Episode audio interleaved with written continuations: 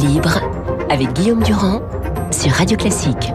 D'abord, bienvenue. On va rappeler euh, donc euh, l'opinion de ce matin. Macron 53, Le Pen 47. La plupart des reports de voix, y compris chez Jean-Luc Mélenchon, sont plutôt favorables à Emmanuel Macron, sauf ceux de Zemmour et ceux de Dupont-Aignan. Nous sommes avec Cécile Cornudet, vous le savez, Cornudet, donc éditorialiste aux Échos, Éric Bruno, je dis le patron de la politique euh, pour Paris Match. Question, avançons et, partons pour le débat qui va avoir lieu au milieu de la semaine. Marine Le Pen va se reposer en Normandie, faut plutôt elle va se reposer et travailler en Normandie. Pour Emmanuel Macron, on suppose qu'il va rester probablement à l'Élysée et à la lanterne. Euh, quelle est la bonne stratégie? Cécile. Alors, euh, Marine Le Pen a déjà expérimenté le, le fait d'arriver crevée au débat et manifestement, elle a décidé de faire l'inverse cette fois. Elle va partir trois jours en Normandie se reposer chez on des pas amis. on sait pas Voilà, c'est chez des amis, elle veut pas dire, euh, ça, ça se comprend, et avec euh, un défilé quand même de conseillers manifestement euh, sur place pendant les trois jours, un peu pour euh, établir mm. une stratégie. Elle va faire des mm. faux débats avec un faux Macron. elle commence à raconter tout ça. Je pense que ça fait partie de du de, de, de la pré mm. campagne psychologique pour montrer que elle se repose, mais enfin qu'elle va quand même être très très affûtée. Et Emmanuel Macron, il a commencé à, à faire remonter des des, notes hein, qu'il a demandé à tout son entourage sur des sujets euh, liés au programme de Marine Le Pen qui veut débusquer. Donc, euh, donc voilà, on est en tout cas dans la dans la campagne de com pré euh, pré débat parce que ce débat va être va être. Voilà, c'est ce qui est important, c'est que je voulais dire, c'est pas du folklore cette affaire de débat. Pourquoi? Parce qu'il y a il y a quand même des indécis, il y a quand même des gens qui n'ont pas vraiment d'idées, il y a quand même un mouvement des jeunes plus actuellement. Serré, que qu'en 2017. On le, on le voit bien. Donc, et il y a beaucoup d'hésitants et de gens qui vont chercher dans ce débat une bonne euh, raison euh, de euh, voter ou de rester dans l'abstention. Je voulais donner quelques chiffres qui sont importants, Bruno, avant que vous n'interveniez. Est-ce que vous savez combien ça a fait à la télévision Mitterrand-Giscard en 81 Allez-y. 25 millions 30 millions. Hum. Sarko-Ségolène Royal, plus de 20 millions. Sarko-Hollande, 18 millions. Les plus faibles, Chirac-Jospin, euh, donc c'était 16,8. Et le plus faible des plus faibles, c'était quand même le dernier. Euh, donc entre Emmanuel Macron et Marine Le Pen. Donc ça veut dire que ce débat qui apparaît comme une sorte de folklore républicain pour un certain nombre de gens est quand même extrêmement important parce que si on veut qu'il y ait une euh, remobilisation de la politique démocratique par rapport à ce qui se passe comme des pays, dans des pays comme l'Ukraine, il faut absolument que ce débat soit globalement, quel que soit le résultat, une réussite démocratique.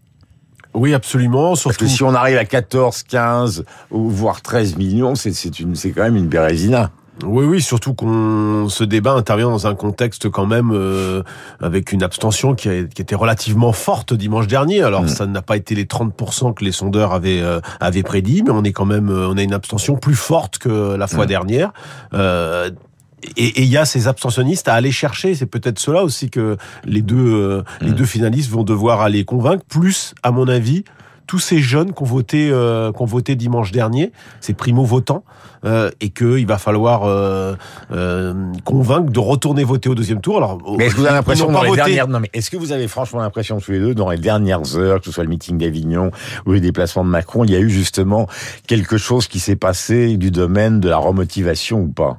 Non, moi je trouve pas pour l'instant. Je trouve pas que pour l'instant ce début de campagne qui est plutôt réussi pour Emmanuel Macron, je trouve euh, pas pas terrible pour euh, pour euh, Marine Le Pen. Elle était en Avignon, oui. Oui, pas terrible. Et puis c'est c'est lui lui le septennat unique, le RIC. Lui prend plus de risques, je trouve, qu'elle mhm. et qui elle essaie toujours de rassurer, mais bon, pour l'instant on voit que ça marche pas dans les mhm. trop dans les sondages.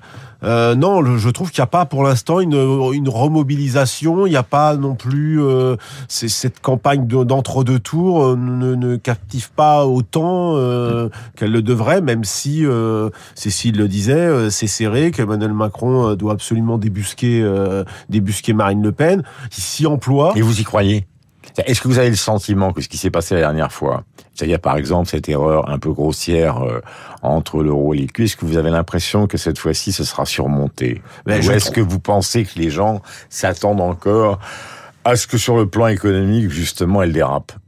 Alors je, je crois plutôt, moi, je, je vois l'angle... Parler Je vois la difficulté pour Marine Le Pen sur tout ce qui touche la politique étrangère. On l'a bien vu sur sa conférence de presse. euh, elle a ouvert des angles pour Emmanuel Macron. euh, euh, ce qu'elle a raconté sur l'OTAN, ce qu'elle ce qu'elle raconte sur la Russie, tout ça n'est pas clair, tout ça n'est pas rassurant. Et je pense que là, Emmanuel Macron, il a des angles pour elle. On voit bien quand même que cette fois-ci, la politique étrangère, l'Europe, vont avoir une place essentielle dans un débat euh, d'entre deux tours, comme sans doute jamais ça n'a été le cas depuis qu'il y a Cécile. ces débats à la télé que vous connaissez si bien, Guillaume. Et sur l'économie aussi, on voit bien que la vraie différence, euh, je trouve, entre la campagne de premier tour et celle-ci, c'est que les projecteurs ont été braqués par la presse, par, par beaucoup de personnes sur le programme euh, de Marine Le Pen. Moi, je trouve qu'elle fait pas une si mauvaise campagne de second tour, mais c'est simplement on regarde euh, ce qu'elle propose et il y a plein d'incohérences qui apparaissent et c'est ça sa difficulté.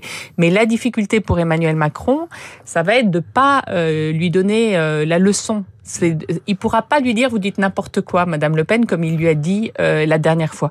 Pourquoi? Parce qu'entre temps, il y a quand même euh, cette euh, image d'arrogance qui lui est reprochée et, et- et qui vient, on le voit bien, un peu euh, perturber euh, euh, ce jeu, une forme d'anti de rejet hein, sur sa personne, qui est très fort chez chez une partie de la population. Et il ne faut surtout pas qu'il réactive ça en même temps qu'il démontre euh, les incohérences de Marine Le Pen. elle se euh, crispe un peu. Moi, je trouve qu'elle se crispe un peu là depuis euh, depuis deux jours. Euh, la conférence de presse hier, la deuxième partie de son de son discours, il y a une crispation parce qu'évidemment, elle elle se retrouve plus sous le feu de la critique. Avant, elle était un Mm. peu protégée par Éric Zemmour qui prenait la foudre euh, sur ce côté-là de l'échiquier politique pour tout le monde.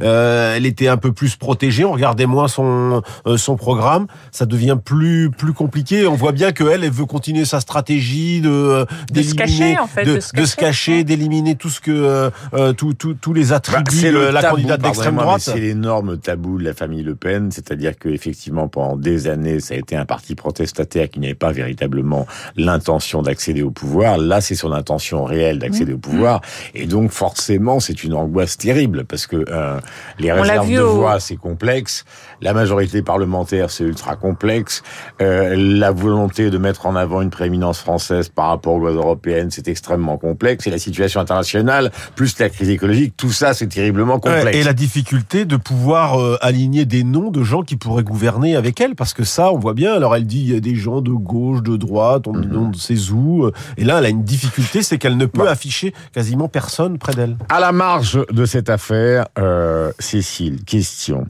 Du côté de Normal Sup et du côté de la Sorbonne, euh, il y a euh, euh, une mobilisation extrême des étudiants. Euh, alors évidemment, les gens ont dans la tête euh, 68 ou des mouvements qui ont eu lieu, par exemple, pendant le CPE ou, ou d'autres mouvements sociaux. Est-ce que vous avez l'impression qu'on est dans quelque chose de minoritaire, qui est assez classique, c'est-à-dire que des étudiants plutôt en lettres, plutôt jeunes, et qui ont vu qu'Emmanuel Macron avait été surtout euh, porté par des voix de gens de plus de 65 ans, c'est la rage et, et qui, qui l'emporte. Quand je dis la rage, c'est pas du tout péjoratif de ma part, hein, c'est un classique euh, de cet âge-là. Ou est-ce que vous pensez que ça peut être le début de quelque chose qui soit une sorte de, pardonnez-moi l'expression, de bordel ou de les gentils chienlits dans le pays? Alors, je pense que c'est pas un mouvement social, c'est plus un mouvement politique. Je pense qu'aujourd'hui, c'est minoritaire en expression. À la Sorbonne, c'est 500 personnes. À Sciences Po, c'est 40 personnes. Mais que c'est très symptomatique de la jeunesse. À Nanterre, ils n'étaient pas tellement plus nombreux au début. hein. Oui, c'est sûr. Sur deux sujets. Euh, à mon avis, c'est symbolique de deux sujets. Un, euh, de l'antimacronisme dont on parlait, c'est des gens qui, qui c'est des jeunes qui mettent un signe égal entre Marine Le Pen et euh, Emmanuel Macron et qui disent nous on veut pas choisir, on est, on, on ne peut pas choisir. Mhm. Donc euh, ça c'est quand même euh, euh, très étonnant. Et deux, peut-être encore plus euh, embêtant, c'est une toute une une jeunesse, notamment la jeunesse euh, climatique, qui considère que ça n'est pas par le politique, par l'élection, qu'on fait avancer les choses dans le pays. C'est une sorte de décrochage, de dépolitisation totale. Donc, ils sont politisés, ils pensent que c'est par les gestes du quotidien et par l'action violente qu'on peut obtenir des choses, mais plus du tout par, euh, par euh, le politique. si non, mais c'est très embêtant. Des, Normale Sup, ou des- si jamais ça je pense que c'est très profond dans la jeunesse. Aujourd'hui, il y, a, euh, il y a des sondages qui montrent qu'il y a à peu près de 30% des jeunes qui considèrent que l'élection ne sert à rien. Et ça, du point de vue euh, démocratique, de ce qui se passe entre nous au moment de l'élection, où finalement on, on construit un contrat avec et on considère que celui qui est élu, même si on ne l'aime pas, et ben quand même il est légitime. Et ben ce sujet-là est quand même très problématique. Euh, Nicolas Sarkozy, donc on, on connaît maintenant sa prise de position. Bruno, euh, la majorité euh, Macron-Bérou, c'est 360, euh, donc euh, lors de la dernière législature. Est-ce que vous avez l'impression que la prise de position de Nicolas Sarkozy va faire bouger les lignes ou est-ce que finalement, euh, étant donné les propos un peu euh, doux amers qu'il a eu sur Valérie Pécresse, le groupe, c'est je parle du groupe LR, va rester euh, indépendant C'est-à-dire que ça a marché cette opération, ça va marcher ou pour l'instant on n'en sait rien? Pour l'instant, je sais que vous intéressez Ouais. beaucoup à ce sujet Bah, je Paris. Match. Oui, je l'ai vu lundi. Je pense que pour l'instant, on n'en sait rien parce que les députés LR sont euh, partagés. Il y en a à peu près finalement sans doute qu'un petit tiers qui serait prêt à suivre euh, Nicolas Sarkozy sur la. Il y a 101 députés LR sortants. Nicolas Sarkozy, son analyse, c'est que si euh, on ne passe pas une sorte de contrat avec Emmanuel euh, Mac- Macron qui consisterait à ne pas mettre de candidat euh, de la majorité face aux députés LR, euh, ils reviendront à 10 10 à peine euh, en, en juin. On ne peut pas, dit-il, être pour Macron, appeler à voter Macron en avril et être son Ouais, et alors opposant. pourquoi vous êtes sceptique? Je suis sceptique parce que pour l'instant, les députés LR, eux, pensent que euh, ils sont tiraillés entre leurs électeurs qui sont euh, euh, qui, qui n'ont pas voté pour Emmanuel Macron au premier tour et qui disent à leurs députés attention, hein, tu votes pas, euh, t'a- t'appelles pas à voter euh, Macron, tu tu euh, euh, donc euh, ils sont tiraillés entre leurs électeurs.